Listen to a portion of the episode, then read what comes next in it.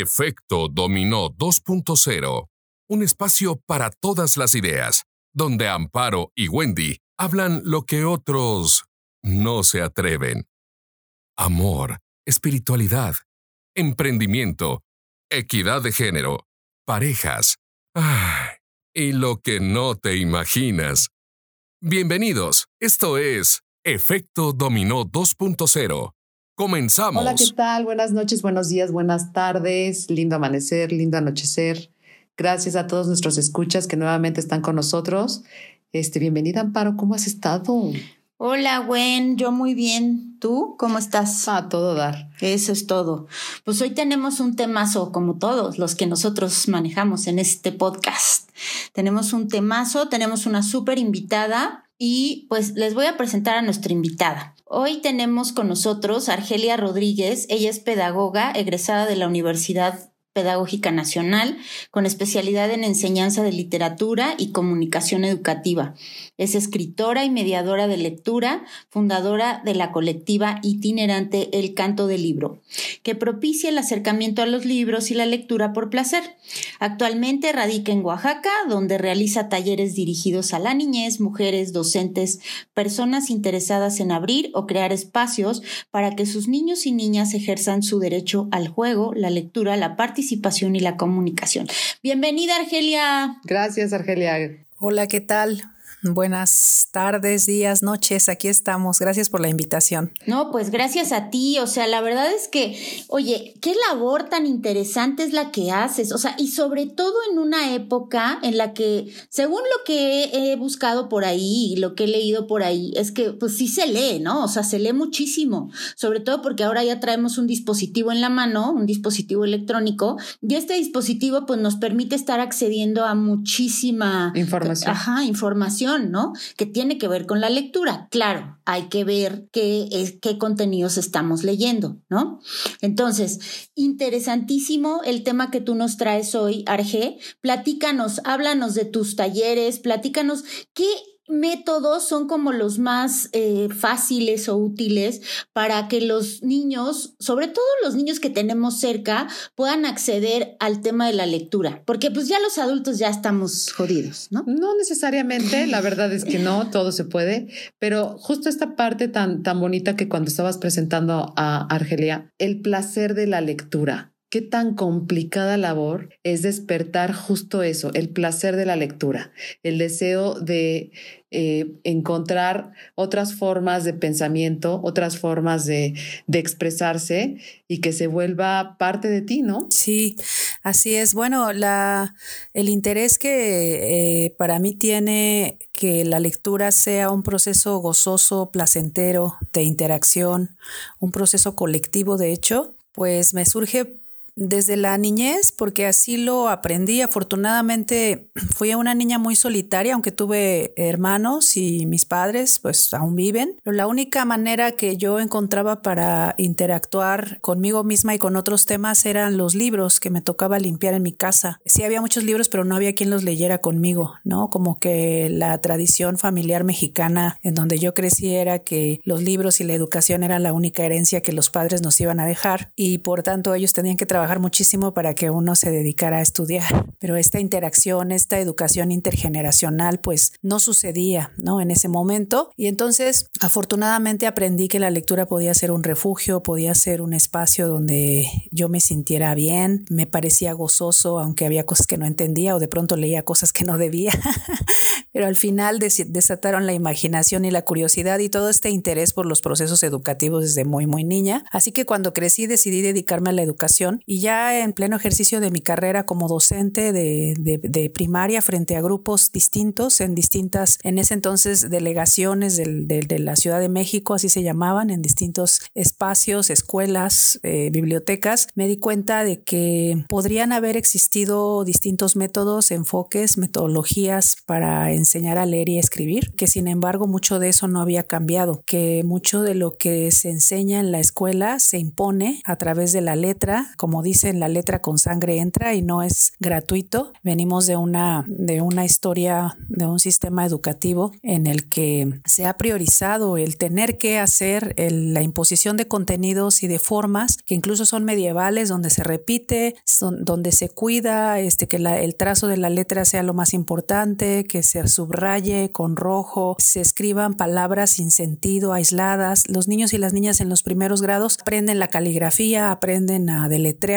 y sin otorgarle un sentido al texto, pero además sin que tenga un sentido placentero para ellas y ellos en su cotidianidad. Entonces estos procesos a mí me llevaron a, como maestra frente a grupo, a plantear espacios más placenteros. En ese momento no sabía que esa era como mi, mi palabra definitoria de lo que a mí me gusta, pero sabía que tenía que ser ágil, divertido y me dediqué a seguir estudiando y a investigar más sobre este proceso de adquisición de la lectura y de la expresión oral, ¿no? En los, y de la escucha, que son como los tres temas que, que me han interesado como pedagoga e investigadora. Y al final me di cuenta de que pues era necesario eh, hacerlo de otro modo, hacerlo generando una interacción entre los niños, las niñas o los lectores y los libros de una forma mucho más casual, mucho más este, gozosa, informal, que aunque estuviera yo dentro de las escuelas y en bibliotecas, pues que pudiera ser divertido, lúdico, que nos permitiera reconocernos en, en la voz de los autores, de las autoras, pero también de aquellos otros u otras que, que han leído libros o que han leído otras maneras, ¿no? Por ejemplo, han leído a través de la música, a través del cine, a través de la gastronomía. O sea, podemos leer, eh, les digo yo a los grupos con los que trabajo, incluso el rostro de nuestra mamá y saber si está enojada o está contenta. O sea, todo eso, los cuerpos los podemos leer. Entonces, digamos que estos detonantes a mí me han llevado también por la formación comunicación educativa que tengo, pues a propiciar espacios de acercamiento a los libros, a la lectura. Digo yo desmitificando lo inaccesible que resulta o aquello como dice Juan Domingo Argüelles, ¿no? Es aquello que nos dicen de que la lectura solamente es para unos cuantos o que los que leen son buenas personas, ¿no? Son personas cultas, los que leen como toda la mala fama que tiene la lectura en nuestro país, lo que yo he descubierto como docente, como mediadora de lectura y como investigadora es que todos estos juicios alejan a las personas y las hace avergonzarse de que a lo mejor no han leído Moby Dick o de que a lo mejor no leen el periódico y solo leen internet y las personas no, no nos reconocemos porque nos da pena reflejar nuestra identidad lectora y nuestra raíz lectora, ¿no? De dónde viene. Eh, entonces, viéndolo desde un enfoque más popular, que es la pedagogía en la que yo me he insertado en los últimos años, pues me parece que es emancipatorio y revelador que cada una de las personas pueda reconocer desde la niñez qué lee, si le gusta leer y si no le gusta, y si no le gusta cuestionarse por qué no le gusta, si le sería útil o no, y si le hace generar un espacio gozoso, pues poderse acercar desde donde le sea posible, ¿no? Entonces, para concluir esta primera parte, lo que hacemos en el canto del libro, que es una colectiva de lectura itinerante, contamos con una bibliografía eh, previamente seleccionada, digamos, no es que tenemos una biblioteca enorme en un camión enorme, sino que contamos con unos cuantos libros que sí tienen un enfoque no sexista, que tienen una propuesta desmitificadora también de algunos temas como son la identidad, como es la interculturalidad, como es eh, el o los géneros y entre otros, ¿no? Entonces, toda esta labor que yo tuve eh, como docente, como frente a grupo y luego como pedagoga, eh, me hizo propiciar un proyecto como este junto con otras mujeres y decir, vamos a abrir un espacio que sea un taller de lectura. Ha sido un poco complejo, como decía este Amparo, que preguntaba cómo es acceder en estos tiempos donde pareciera que todo el mundo leemos y sin caer también en la onda de nada más de que pues hay que leer los libros porque hay que olerlos y todo esto que de pronto hasta e-, es interesante, pero si cruzamos distintas realidades, para muchos es un privilegio que nunca van a tener o nunca vamos a tener por años, ¿no? Digamos que el tema de la lectura no necesariamente cruza por comprar un libro o no, sino tienes para comprarlo. Hay bibliotecas donde vives, si las hay, este, qué tanto los que están en la biblioteca se interesan de salir y, llamar a, los lectores, ¿no? Formar públicos. Entonces, al final, el taller del canto del libro, esta colectiva, pues somos varias mujeres que de pronto nos dimos a la tarea de decir, vamos a abrir este taller de lectura en espacios educativos, en escuelas donde nos dieron chance y eh, fue una experiencia muy enriquecedora porque los niños y las niñas este, han podido interactuar eh, con los libros, no solamente deletreando o imponiéndoles que se va a leer, sino sí intencionando ciertos temas porque eso sí hace el canto del libro, pero que el libro se desdoble en acciones, es decir, que se desdoble en hacer un libro acordeón, que se desdoble en un debate donde las niñas dicen, ¿por qué no vamos a usar azul o por qué los niños no pueden usar el pelo largo si el libro nos está contando que hay otras formas, ¿no? O eh, se desdobla en que hay que ir a conocer el cerro donde dicen que se llama Cerro Culebra y por qué se llama así. Estamos leyendo aquí este libro sobre las culebras. Vamos a ese cerro que lo están talando y vamos a ver qué pasa, ¿no? Vamos a leer allá. Entonces, digamos que el trabajo del canto del libro es eh, justamente eso, ¿no? Eh, desdoblar las palabras, las narrativas en acciones muy concretas que en el fondo lo que buscan es que las niñas, los niños, sus participantes, porque también trabajamos con docentes y con personas adultas, pues puedan ver que hay algo más allá de los libros, que los libros nos ayudan a, interactuar, a hacer comunidad, a reconocer nuestro cuerpo, a reconocer los territorios que habitamos, a cuidar, poner en el centro la vida. Y me parece que eso es una forma de prevención de violencia desde edades tempranas. Y como mi perspectiva sí es feminista, pues me parece que es un tema que se tiene que abordar. Y si la lectura sirve como un camino para lograrlo, pues así lo haremos. O sea, tenemos niños y niñas que de pronto este, ya tienen un canal en YouTube. Me ha tocado ver, tengo 22 años en la, en la, en la educación, entonces me ha tocado ver pues en estos 22 años distintos procesos en cuanto a la aparición y predominancia de las tecnologías y las lecturas. Me parece que todas las lecturas son válidas, eh, sin embargo, el hecho de poderte sentar a conversar sobre lo que un libro te dice, a que te sientas en confianza de decir, ese no lo he leído y tal vez no lo voy a leer, pero voy a leer otro, o no quiero leer, quiero ir a ver el cerro, eso ya eh, para mí es como una comunicación muy horizontal y la que lo de la que detona, lo que detona esa comunicación, pues son los libros, en, el canto del libro, ¿no? Porque ese es, ese es mi tema y mi interés. Es la única herramienta que siento que está pues ahí puesta eh, desde las escuelas, que pues me ha tocado ir a, reconstruir bibliotecas en escuelas, ir a sacar los libros de, celdas, prácticamente eh, libreros que están con, con candado, los he ido a sacar de bodegas donde están húmedos, de los baños y me ha tocado también así como ir a acomodar los libros y volver y ponerlos en las mesas, hacer una feria, que los niños, las niñas se acerquen y siempre, siempre hay interés. Me parece que yo como educadora que he visto es que entre más vamos creciendo, la, en este caso la escuela formal, no hablo de la casa porque son otros procesos, vamos apagando esa llama, ¿no? Porque vamos diciendo, ponte a leer tantas palabras, si no lees bien, así no se lee. O sea, es una serie de sanciones de un deber ser de la lectura que se convierte en algo tortuoso y obvio que en México no se quiere leer si los métodos de aprender a leer y escribir son medievales, muchos de ellos los maestros a veces ni saben que están usando métodos que ya no están, es más, no se necesita método, ¿no?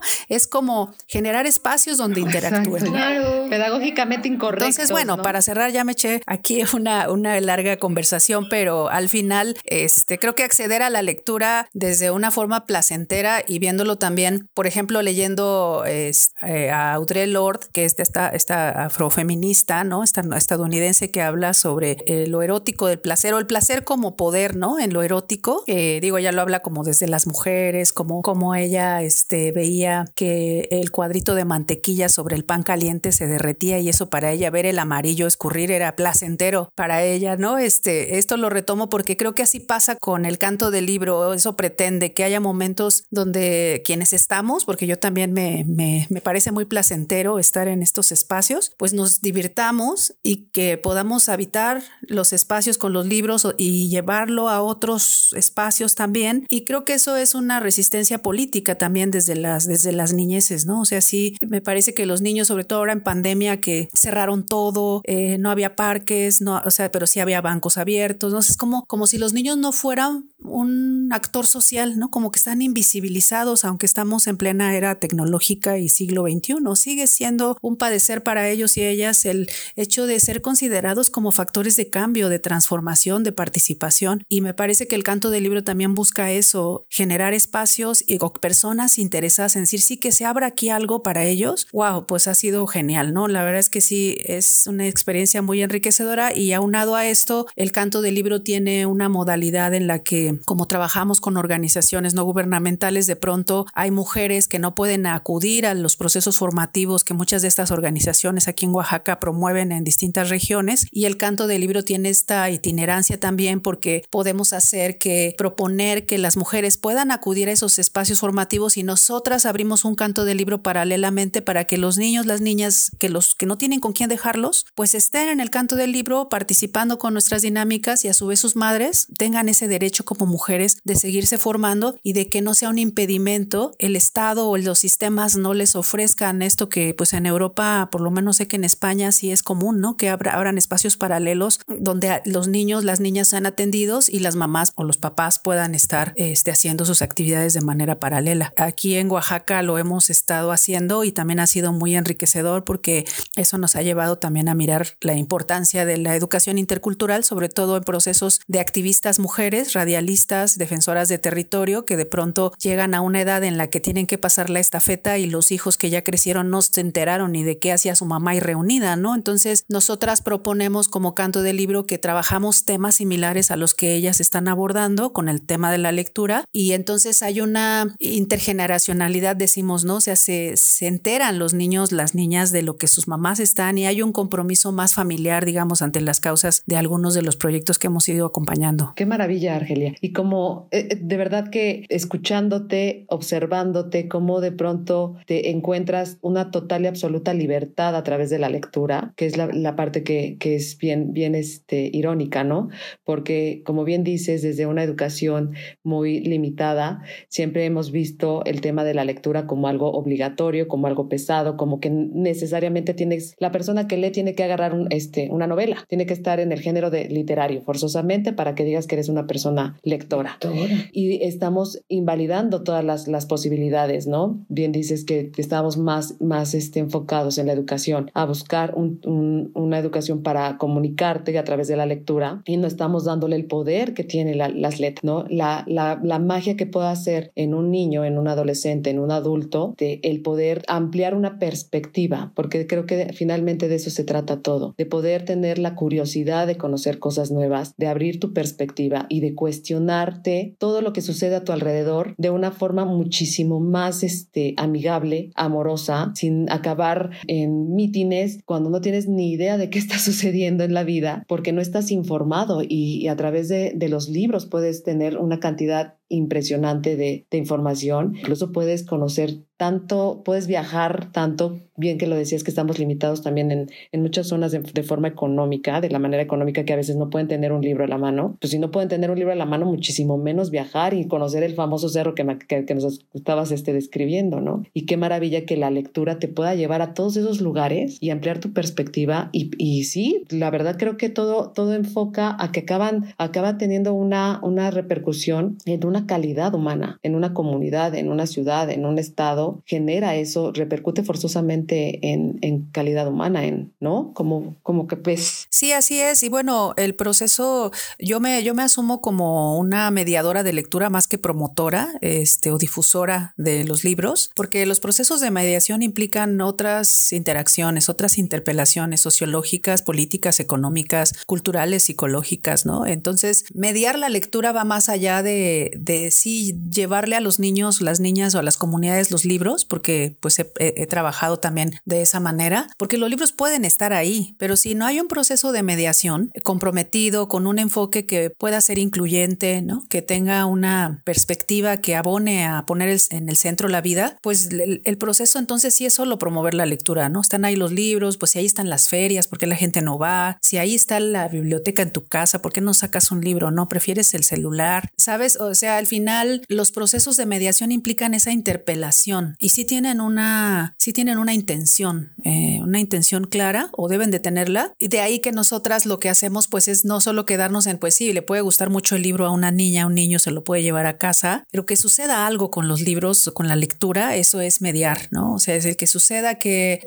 de manera, este, a través de asamblea, porque sí tenemos el formato de asamblea en los talleres que hacemos cuando ya son de más larga duración, como en un taller que ahorita tenemos ya desde sesionando desde, desde que empezó, bueno, desde, desde el mes de julio, aquí en la ciudad de Oaxaca, los participantes ya están como en una dinámica de que pues, se quieren entre ellos. Han formado un grupo que no es escolar que, y que al final forman parte de, de, un, de un taller que, en el que ya se sienten parte, que ya toman posturas, en el que se preguntan cómo están, en el que proponen qué se va a hacer, a qué vamos a jugar, sí vamos a leer y escribir, pero qué queremos leer y escribir. Entonces, esas autonomías, esas formas formas de participar, pues son muy valiosas, ¿no? A lo mejor si alguien va y ve el taller y dice, bueno, pues es cualquier clase de español o de lectura, no sé, pero los procesos que se van dando a largo plazo en esta comunidad de niños y niñas ya son irrompibles, o sea, son niños y niñas que se, se conocieron ya y que están haciendo una comunidad y que en algún momento, más allá de que vayan a tomar el mundo, en sus propias maneras de, de ir mirando sus, las realidades, pues eso es formativo, es es formativo incluso a pesar de la escuela y a pesar de los modelos educativos. Entonces digo, cualquiera compañero que me viera de la normal, yo estudié en la Nacional de Maestros, diría, ahí está, está contra el gremio, pero pues es que yo he llegado así de un extremo a otro gracias a la lectura y a estos procesos en los que me he atrevido a involucrarme eh, para alcanzar como ese objetivo del placer que me, me da leerle a los demás. O sea, a mí me encanta leer en voz alta, tanto involucrada en procesos de, a veces de montajes, de talleres, donde leo en voz alta porque me me gusta, me gusta hacer radio también y me parece que la palabra así, el expresar es una gran potencia y sobre todo en las mujeres, ¿no? Quienes este, de pronto tenemos, porque también lo veo así en los grupos, tenemos como esa, esa limitante desde muy pequeña, ¿no? De que pues el que habla es el, el, hombre, el que habla es el hermano, el que habla es el compañero de banco. Sí, o ellos arrebatan la palabra, esto del mansplaining, ¿no? Que ahora está tan, tan sonado que es real, ¿no? O sea, a veces entre los mismos compañeros con los que vivimos, nuestros hijos hombres, o sea, nacen en el privilegio de, de, tener la palabra ya de, de, por sí, ¿no? Entonces, si los libros ayudan a que las niñas también expresen, si colocamos los temas entre niños y niñas, yo he visto cosas muy interesantes de transformación y de reflexión, como dirían en terapia, ¿no? De lealtades que los niños o las niñas de pronto se compran y que no son lo que ellos quisieran, ¿no? O sea, ellos dicen, a mí sí me gusta jugar a las cazuelitas con mi sobrina, pero mi mamá dice que no me tire porque me voy a ensuciar y yo soy niño, además, que mejor use el celular. Entonces son procesos que los adultos, sin señalar ni juzgar que los adultos no estamos mirando y me parece que como educadora o como pedagoga, eh, mi, función en este mundo, mi misión diría, sí es generar esos espacios para que haya estos procesos reflexivos. Sí se platica con las familias y por eso también una línea que tiene el canto del libro es la capacitación y la formación de mujeres docentes o de, a veces lo hacemos también con maestros, pero como, como el taller tiene una perspectiva feminista y trabajamos con el con lo no sexista o desde el juego y la literatura, de pronto a los compañeros maestros les choquea todavía muchísimo, ¿no? Es, lo, hacemos con cuidado de que cuando no haya de otra, pues participan ellos, pero regularmente lo hacemos con las mujeres maestras, ¿no? Quienes este, ellas están como más abiertas a veces a, a, incorporar estos procesos porque nosotras los venimos viviendo de manera dolorosa desde que nacemos, ¿no? Entonces, este, si el libro sirve para eso, pues para eso también es el canto. Y ahorita una línea que estamos tratando también ya de enfocar y de ir desarrollando, pues es sí generar algunos materiales y recursos pedagógicos que ayuden a, eh, trabajar y detonar ciertos temas con su libro y con su material para que sea como más, más completo, ¿no? Pero en eso estamos trabajando. Hay una, en esta misma parte, pues estamos, bueno, en este caso yo estoy escribiendo un libro para, sobre Rosario Castellano, se llama Rosario para Niñas, y es un libro, digamos, que acerca a la literatura de ella, pero también genera, genera actividades donde las niñas se puedan reunir a hacer algo a partir de de esa viñeta que se está, que están leyendo y de ese texto de Rosario y que les ayude a sentirla y ver si les gusta, si les late, si no. Oye, Argelia, pues está súper interesante todo este trabajo que están haciendo en los talleres del canto y el libro. A mí me parece fabuloso porque va a tener una repercusión a largo plazo, eso es indudable, ¿no? O sea, sí vamos a sí vas a ver resultados y van a ser resultados muy muy este van a ser tangibles, sí, ¿no? Entonces, y bueno, pero tú nos comentas que estos talleres van dirigidos más bien a docentes. Yo te preguntaría, porque bueno, nosotros tenemos un grueso de población que nos escucha, que son mujeres y que tienen una edad entre 34 y 35 y 60 años. Y bueno, queremos suponer que muchas de ellas tienen hijos, ¿no? O tienen niños cerca.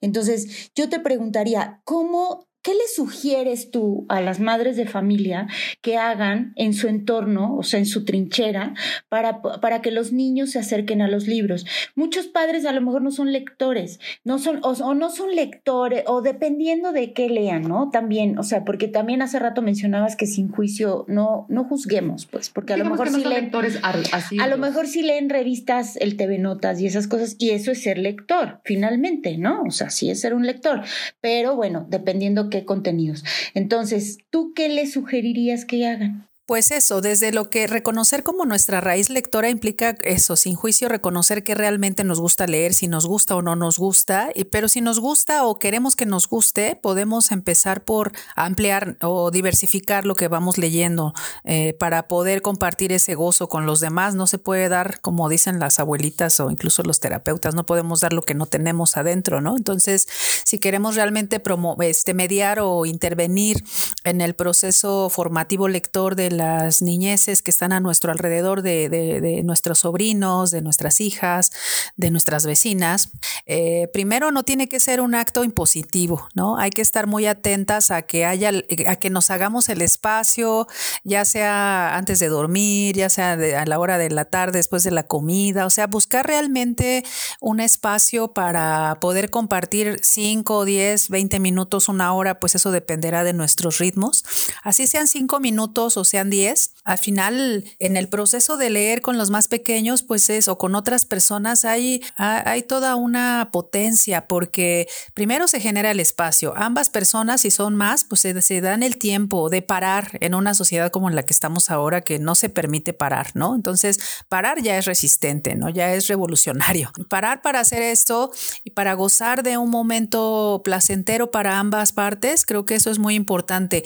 Eh, otra cosa que yo he observado con los, con los procesos formativos de lectores es que les gusta mucho, por ejemplo, a los niños, a las niñas, este, o a nuestros sobrinos, a las personas eh, de estas edades, tener eh, un espacio en su recámara, en la casa, en donde, donde sea una cajita, un guacal, un librero tal vez, un espacio en el gran librero del abuelo, pero donde él o ella sepan que ahí van a estar sus libros, ahí va a estar la revista que le regaló la tía, ahí va a meter su libro acordeón que hizo en el taller del canto, ahí va a poner sus historietas que compró la semana pasada, que los niños, las niñas tengan un espacio donde puedan visibilizar que ahí está su espacio lector, ¿no? Y, bueno, ya si tenemos las posibilidades, ¿por qué no ponerles un tapetito, ponerles un tapete, este, un, un, petate, algo que permita que ellos tengan un, un, espacio para sentarse a leer y que una pueda hacerlo, ¿no? Hay otra situación que también en la escuela contribuye mucho a que las las familias, eh, sobre todo, pues sí, las mamás que son las que están más presentes en un 80% en las escuelas, al menos en lugares como en Oaxaca todavía es así, eh, es que hay una presión porque el niño o la niña aprenda a leer y a, leer, ¿no? Bueno, hablemos solo de leer. Los niños y las niñas partamos de la idea, y esto es con base en investigaciones de Emilia Ferreiro desde los años 70, ¿no? Que se, se, se instauró su perspectiva eh, sobre la génesis de la escritura y la lectoescritura en México durante los años 90 más o menos, que de esas generaciones que salieron de, de las escuelas hay como buenos lectores, ¿no? Antes de eso nos tocó a nosotros y bueno, fue un rollo porque no te leían nada, ¿no? Pero en esta etapa en la que en la que se aplicaron esos conocimientos de Emilia Ferreiro y de otras investigadoras como Margarita Gómez Palacio, mexicana, este, ellas decían y sostienen que los niños y las niñas o las personas leemos, pero no leemos alfabéticamente. Y lo que hacen en la escuela es que te dicen, no, es que no sabe leer, tiene que enseñarlo. Y entonces tú le preguntas a la mamá y dice, no, es que lo traigo al taller, pero no sabe leer. ¿eh?". Y resulta que los niños, las niñas, si tú les lees, ellos aprenden el cuento de memoria, lo pueden leer ante un público, porque lo he visto con mi hijo incluso, ajá. Y, y, leemos, o sea, desde muy pequeños leemos, aunque ahí no sepamos que dice Coca-Cola, al ver ese logo ya sabemos que dice Coca-Cola, o sea, o dice refresco, ¿no? Estos portadores de texto que hay todo el tiempo mientras vas de la casa a la escuela y de regreso vas al mercado, no somos seres este, digo, a menos que no veamos, ¿no? Que sea, tengamos ceguera, pero desde muy pequeños estamos muy en... Si, si, la mamá lee la Biblia, pues seguramente los niños abren y empiezan a leer como si estuviera hablando la mamá. Entonces, quitémonos esta idea y, no dejemos que se nos siembre en las escuelas, digo, no para ir a confrontar, sino creamos en que nuestros hijos e hijas sí leen, todavía no leen alfabéticamente, pero lo van a lograr. Están en un proceso y hay distintos niveles para acceder. No tiene que haber premura en ello, ¿no? Entonces, sé que lo que comento aquí puede ser muy difícil para, porque las escuelas son todo un sistema, ¿no? Pero me parece que si nosotras validamos esto, ah, para los niños, las niñas es muy, es muy valioso a su vez que se les considere como sujetos que están aprendiendo y que son inteligentes, ¿no? Entonces esa es otra. Y pues también lo que ayuda mucho es hacer, pues sí, buscar los espacios donde se pueda leer, eh, bibliotecas, lugares, este, cafés, no sé, dependiendo dónde estemos. Y si no hubiera esa posibilidades, pues hacer comunidad con otras mamás, con otras familias, donde podamos también interactuar y compartir libros. Aquí, por ejemplo, eh, en el pueblo donde vivo, la biblioteca está cerrada todo, desde antes de pandemia y aunque ya pareciera que se podría abrir, no la han abierto, ¿no? Entonces, lo que empezamos a hacer es que varias familias eh, que nos reunimos de por para la fiesta y para, porque somos vecinos, amigos, empecé yo a rotar una cajita de libros y cada que nos reuníamos, pues la llevaba, ¿no? Y entonces con unos libros que mi hijo dijo, yo puedo prestar estos, ¿no? Y alguien más dijo en el grupo de WhatsApp, pues ponemos dos y así, y entonces hacemos, hicimos como una, un carrusel de libros donde cada quien se llevaba uno y a la siguiente reunión, a la siguiente fiesta, al siguiente, eh, algo que hacíamos en casa o en la casa de alguien, pues se, se pedía que se llevaran los libros prestados para intercambiar, ¿no? Eso es muy de, digamos, muy de apiso, de entre amigos también se puede hacer. Entonces, esa sería otra manera que yo podría compartir. Y si hubiera espacio para involucrarse en las escuelas también, como porque muchas veces hay mamás que les, les gusta mucho o tienen el chance o les toca. Siempre procurar Sí, que se generen espacios de lectura, o sea, que siempre, o sea, por derecho los niños, las niñas en las escuelas deben de tener libros y no en el salón, ya es una, ya es institucional, sino en el salón, en algún rincón debe de estar, pues tratar también con los niños y las niñas involucrarlos y promover este que se que se lea, ¿no? Que se presten los libros, si no lo termina está bien, si tiene 10 libros en, en, la mesa, no corre prisa, a lo mejor quiere uno nuevo y lo podemos comprar, se lo compramos o se lo que lo pida prestado, o sea, también esto que hay de que deberías terminar el libro y si no, porque te compras otro? Y no que se convierta en algo así como, chin, ya tengo 10 libros aquí de tal autor y yo ya fui a la feria y ya me compré otro o ya pedí otro o estos no me los he terminado, no he terminado el Quijote, ¿por qué, cara? Entonces, lo que te gusta a lo mejor no es leer el Quijote y nunca lo vas a terminar y no pasa nada, ¿no? Este, claro, te estarías perdiendo de una gran riqueza en la historia si es que te gusta ese tipo de literatura, pero buscar siempre que estar leyendo y sí darse el espacio para, para hacerlo. Eh, la lectura en las redes es otro tema. Parece que, que ayuda, solo que las habilidades hay que tener claridad como mamás, como tías, que las y como, como consumidoras de internet, que las habilidades que desarrollas eh, leyendo con el libro de papel y la manipulación que puedes tener de los textos, el regresar, incluso esto del olor, que lo lleves en tu bolsa y en lo que está el tráfico te pones a leer, eso no perderlo, porque al final leer en el celular tiene nos ha desarrollado otras muchas habilidades, sin embargo, hay limitantes también respecto a, la, esta otra lectura que veníamos aprendiendo de manera académica, ¿no? Entonces, pues sí está bien leer el Twitter, leer el Face o la frase de no sé quién, o el sticker que te llega o el meme, pero tener muy claro que esa es una forma de lectura muy, muy práctica, que está corriendo muy rápido y que no está mal, pues no, pero la cosa es que para formarnos como lectores, para tener una, una mayor memoria, capacidad de análisis, de reflexión, este, de abstracción, de imaginación, todo eso sí lo detona una lectura mucho más completa que como serían los libros, las revistas, el, periódico, ¿no? Sí se desarrollan y, sería importante no pasarlo de vista, sobre todo a las mamás que de pronto se nos hace muy fácil o muy práctico darles el celular o a ver, ya te, te pongo algo sin que haya libros cerca donde a lo mejor los niños puedan leer por lo menos media hora antes sin imponerles, pero dejarles cerca el material que les permita tener otra opción que no sea solo el celular, porque en eso hasta se están evadiendo la gestión de emociones, ¿no? O sea, el niño llora y así, a ver el celular, ya no la mamila, es el celular, ¿no? Desde muy pequeño. Entonces, si podemos cargar en nuestra bolsa siempre un libro, un librito para él, si vamos a ir a algún lugar, ¿no? Un librito de stickers, no sé, hay maneras como de, con distintos recursos, irlo haciendo. Son cosas que ahorita de manera muy práctica se me ocurren y pues a quienes se interesen en la, en la mediación lectora, ahora que están las redes y todo, pues consultar también de qué manera se puede a lo mejor aprender o se pueden ir formando también en ese sentido para, pues, para abrir espacios de lectura. Y sobre todo abrir la perspectiva, ¿no, Arge? O sea, eso es, yo creo que es lo más importante, o sea, quitarle el rigor a la lectura, que es lo que plantea mucho el canto y el libro. Entonces, yo les voy a contar una anécdota y voy con mis anécdotas, ¿no? Porque yo para todo, en todos los podcasts tengo anécdotas, o sea, algo me ha pasado sobre el tema y todo sí, todo tiene que ver con mi hija porque pues, pues, sí, pues ¿qué quieres? no, no, no, es que seguramente debes de tener anécdotas tuyas, pero porque siempre acaba ventilando a la criatura. porque es muy divertido.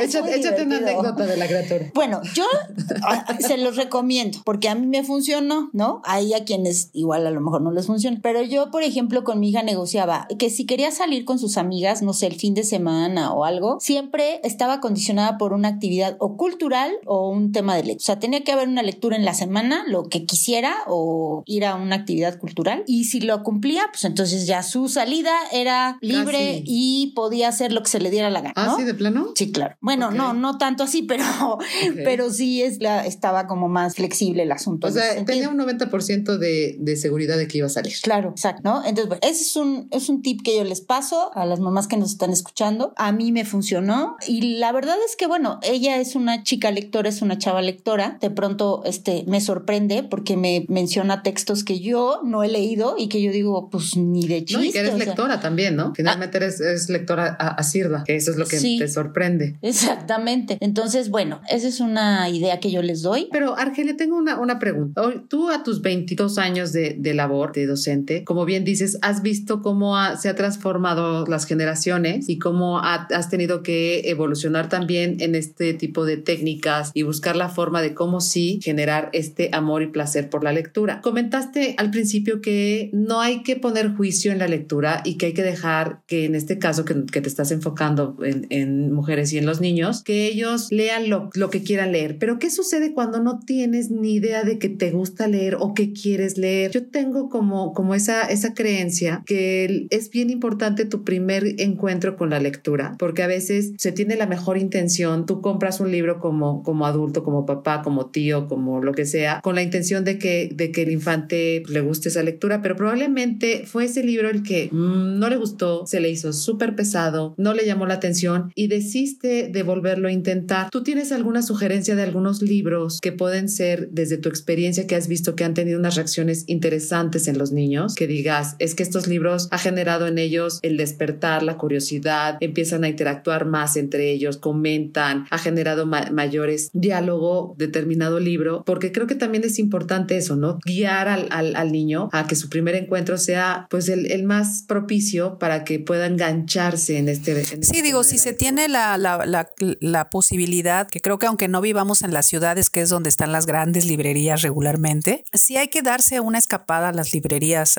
Yo digo, aunque sea ir a mirar, a veces he ido así con mi hijo y le digo, pues aunque sea vamos a mirar, no vamos a comprar nada, pero vamos a mirar, ¿no? Porque eso es una manera también exploratoria de, revisar qué es lo que hay, con qué te puedes encontrar. Y afortunadamente, eso sí lo tengo que reconocer, porque a, nosotros no nos tocó, bueno, al menos a mí no me tocaron este, libros que se llamaran infantiles como tal, ¿no? O sea, creo que en los puestos de periódicos sí, a mí me compraron esta historieta que era el, el Don Quijote en, en capítulos y se me hacía increíble, ¿no? Porque estaban los dibujos y las ilustraciones, ¿no? Pero de ahí en fuera no recuerdo, casi todo había que leerlo en bruto, así directo como lo leían los adultos. Y sí, creo que eso, el impone, el que nos impusieran, por ejemplo, leer la Ileada a los 12 años, pues no sé, después de no, a lo mejor no leer nada, nada que tuviera que ver con lo los clásicos griegos, era tremendo, ¿no? O sea, a mí me dolía la cabeza, me acuerdo, y todavía decían, y haces un dibujo alusivo de cada canto, ¿no? Así de, ¿qué es eso, no? De alusivo, ¿cómo voy a representar en un dibujo eso? Entonces, creo que es... Oye, Arge, fíjate que yo a mi hija, para dormir le leía la Iliada. O sea, me ponía a leerle la Iliada a mi hija para dormir y me decía, pero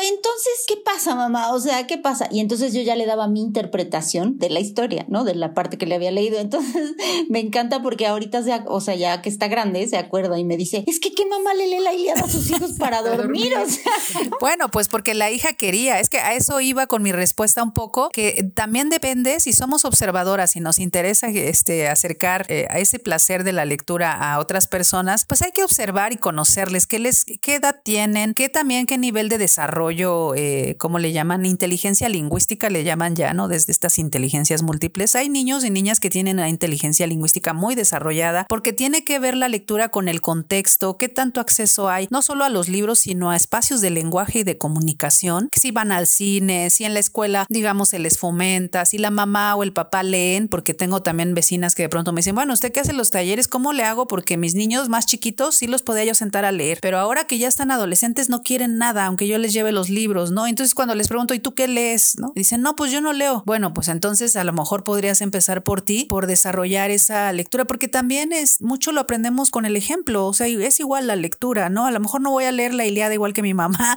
o a lo mejor sí, pero bueno, al final lo vamos viendo, es como aprender a cocinar y, tu mamá te va dando a probar y, y pruebas si ya tiene sazón, si ya está el mole, si ya está en su punto la sopa. Es un poco así como que creo que también podemos acercar a la lectura contando a los hijos, esa es la mediación, o sea, dándose el espacio de explicarle, de interpretarle de manera amorosa y respetuosa, siento que tiene que ser. Y sí, sí hay niveles, como preguntaba, si hay niveles de acuerdo al desarrollo eh, del, lenguaje y de los niños, las niñas, más que yo, yo creo que eh, les podría recomendar este libro de Felipe Garrido que se llama Para leerte mejor, que tiene una caperucita en la, en la portada. Ese libro creo que les puede servir porque justo ahí él comenta cuáles son los intereses por edades. Eh, sí los hay, como de los cero a los tres años, dependiendo como de estas etapas que también Piaget marca, ¿no? Del pensamiento concreto al más abstracto que ya es en la adolescencia, qué tipo de personajes le son más atrayentes, qué tipo de historias y tramas, ¿no? Entonces, pero eso es solo una categorización, digamos, porque podemos tener niños como, como niñas como la hija de Amparo, que de mucha vida entendía la Iliada en palabras de su madre, pero puede haber otros que pues nada, ¿no? Estábamos en la seco y no entendíamos nada, ¿no? Entonces, depende mucho del contexto, pero sí hay edades y la ventaja, decía, de ir a las librerías es que tú puedes preguntar o ir a la sección de bebés y vas a mirar un bagaje de libros que van a ser más de texturas, de algodón, que van a tener sonidos, que van a ser para tocar con móviles, ¿no? Pop-up. Y de ahí te vas a otros temas eh, con niños de edad, digamos, preescolares, este, primaria, que más o menos entre eso se divide, ¿no? Este, y los ya los adolescentes. Sin embargo, eso no quita que, por ejemplo, en los talleres de pronto yo veo que hay niños, sobre todo, por ejemplo, en comunidades donde no hay mucho acceso a textos o no ha habido, pues que a veces se encantan con la peor señora del mundo de Francisco Hinojosa y ya tienen 15 años, ¿no? Y quieren seguirla leyendo y les parece fantástico. Y ahí es donde yo digo que no se aplique el juicio, porque si es su primer contacto o si le encanta leerlo, como a mí me encanta leerlo, este, pues es tu gusto, ¿no? O sea, es como, cómo, cómo vamos motivando a que pase a otras lecturas sin forzar. Creo que ir a las librerías ayuda, ir a las bibliotecas, siempre hay una biblioteca y ahora pues ya están como, pues también, no sé si obligadas, pero tienen esta labor de clasificar también de acuerdo a las edades. Y hay también en internet algunas guías, si ya hablas más de lo pedagógico, desde lo pedagógico, pues sí hay algunas guías que te sugieren incluso bibliografía de eh, autores, autoras que manejan eh, distintos temas, ¿no? Entonces, eh, a nivel de, de edades, creo que eso en general podría decir eso para poder elegir los textos. Por ejemplo, hay, hay un texto que se llama Caperucita Roja, Verde, Azul, Amarilla y Blanca. De, ay, ahorita se me fue el nombre. El autor es un italiano y una chica. Bueno, los dos son italianos. Eh, y entonces te va dando la versión eh, de la Caperucita Azul, por ejemplo, que es una caperucita que vive en una isla, en un lugar donde el mar es muy frío y todo es azul. Ella tiene su barquita y va a llevar algo a su abuela, pero resulta que le sale un lobo marino, ¿no? Que eh, entonces la abuela es pescadora, entonces la abuela, entre la abuela y ella lo atrapan, lo hacen carnita, como dicen, le sacan la tinta azul y son felices. o sea, la, el planteamiento del autor es que ella, bueno, la autora, porque son dos, e, ese lo escribió la autora, Agostinelli, creo que se apellida ella. Entonces, eh, ella plantea una visión distinta, no sexista del cuento, o sea, no, de, no, no, infravalora la, la, la, la, versión de Perrault, me parece que es, y hay una de los Grimm, ¿no? Pero esta donde la caperucita no se da cuenta y pobrecita, viene un hombre cazador que la va, la va a ayudar y la abuelita es, parece como que es inocente y no se da cuenta de que el lobo se la va a tragar. O sea, está esa, esa versión que fue para una intención de esa época, pero luego lo seguimos reproduciendo sin buscar otras alternativas. Entonces, este es un muy buen libro porque te plantea unas abuelas poderosas, este, emancipadas. No, no, no, no estamos hablando de feminismo, pero está implícita una visión distinta, ¿no? De, de cómo las niñas al leernos o al leerse desde estas otras versiones pues tienen otra perspectiva de la lectura de un cuento que es un clásico, ¿no? Lo desestructuran, ¿no? Está el de la versión de la caperucita amarilla, que ella vive en la ciudad entre rascacielos, entonces tiene que cruzar la calle y el lobo anda en coche, ¿no? Y la quiere subir al coche, ¿no? Nada que no sea fuera de lo común con tanta violencia, ¿no? Y ella logra ser amiga de los pájaros que tapan el semáforo y se le paran aquí en el parabrisas al cuate este al lobo y al final llega a su destino con la abuela que vive hasta el último piso del rascacielos y es una abuela súper lectora que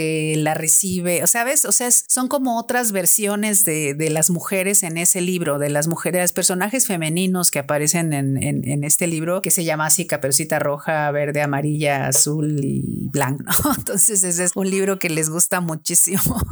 Bruno Murani, Bruno Murani es el autor. Sí, está padrísimo. Pues ahí Oye, nada más quiero decir porque tu técnica sí es muy buena. He, de comprobar que sí, porque tú la aplicaste con Aran y en ese tiempo estaba Angie, mi sobrina, y también se la llegué a aplicar, la que tú, tú le aplicabas a Aran, y también mi sobrina hoy que más o menos son de la misma edad de su, de su hija, es mi sobrina, que le mando muchos saludos. Este también es actualmente lectora, ya, sí o sí. triunfamos. Sí, triunfamos. ¿eh?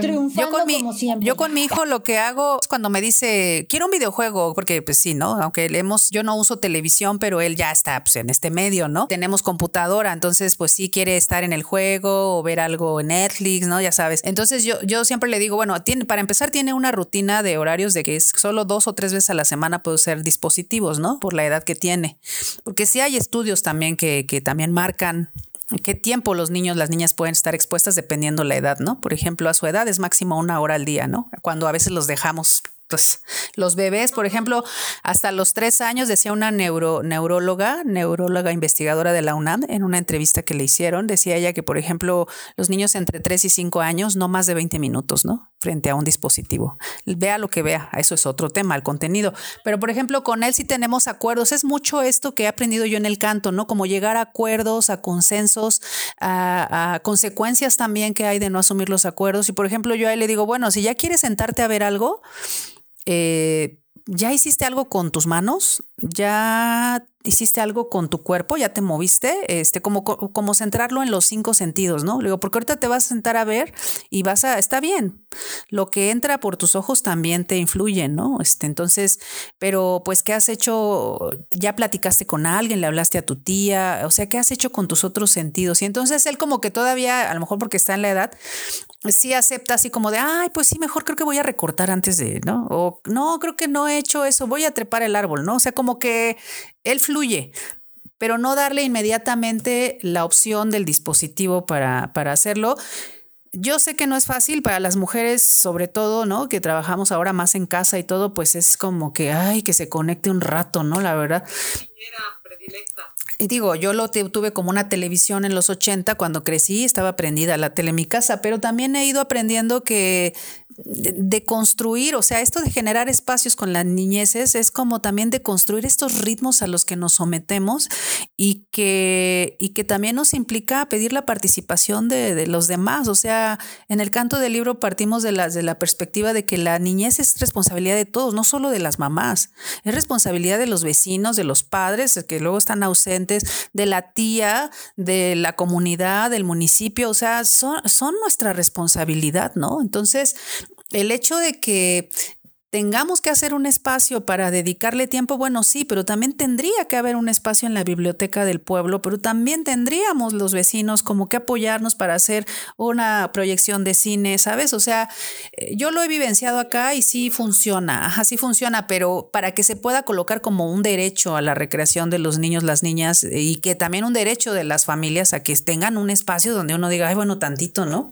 Ni está en el celular, ni está este, pegado a estar comiendo sino más bien está ahí en un tallercito, está ahí en, esa proyección. Ay, qué bueno que estamos varias aquí que jueguen mientras nosotros echamos un, un café, ¿no? O sea, es como lo hacían antes las mamás, ¿no? Las tías se sentaban en el corredor y los chamacos ahí corríamos, ¿no? Pues cada vez ante menos espacios y con los miedos que nos dan las violencias que hay ahora, creo que es importante seguir colocando el tema de que son... Y mira, Arge, yo creo que también este, esta parte de la paternidad es inevitable no generar este, este dejo de culpa siempre, de, de no ser suficiente, de no estar haciendo lo correcto, de estar constantemente recalculando si lo estás haciendo bien o mal. Creo que esta, a todos los que nos están escuchando, que son padres y madres, pues puede ser una opción de, decir, ok, obviamente este, la paternidad y la maternidad son cosas muy difíciles que hoy en día son cada vez más complejas de sobrellevar y de entender.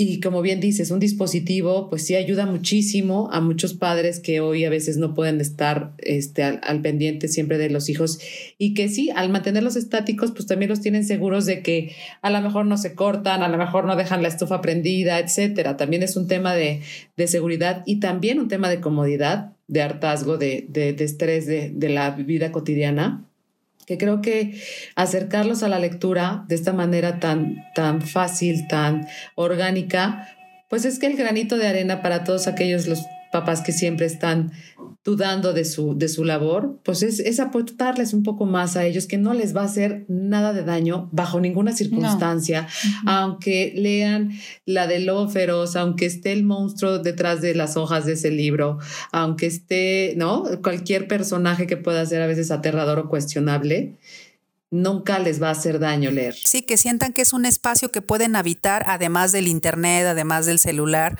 que no sea el único dispositivo, el dispositivo, el acceso al gozo y al gestionar sus emociones, al proyectar lo que los miedos, al proyectar los deseos, ¿no? Entonces, que creo que eso sí es necesario mantenerlo, o sea, más allá de decir que solo se les lea, ¿no? Mi hijo, por ejemplo, pues yo le leo ha ido a los talleres también que doy desde muy bebé, entonces aprendió a leer como a los tres y medio, cuatro, y bueno, para mí sí es placentero eh, leerle todas las noches. Leer, había sido placentero leerle todas las noches. Luego, por dinámicas familiares, ya me fue más difícil.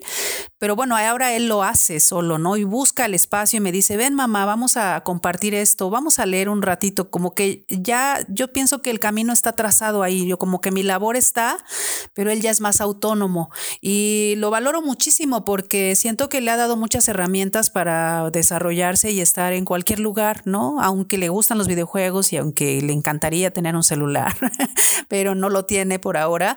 Siento que ahí sí nos toca, eh, sí, como bien dices, sin, sin culpa, más bien como eh, teniendo conciencia de la importancia que es interactuar con ellos en la medida de lo posible y que el celular no sustituya la vida, ¿no? Que no sustituya la vida cotidiana, eh, eh, que no sustituya la gestión de emociones, que no sustituya el vacío que a veces o la soledad y que también ellos aprendan a gestionar sin un aparato su juego, ¿no? O sea que sí pueden, se pueden frustrar, es necesario que se frustren, es necesario que, que no esté el aparato para poder gestionar cómo resolver su juego o su enojo, ¿no? Pues lo tendrá que resolver haciendo barro o yéndose a traer algo o es, necesario enfrentar a las niñeces a eso. más herramientas para poder solucionar y para hacerse la vida más, más simplificada, eso es un hecho. No, y además para gestionar su tiempo también, o sea, ¿no? Eso es muy importante.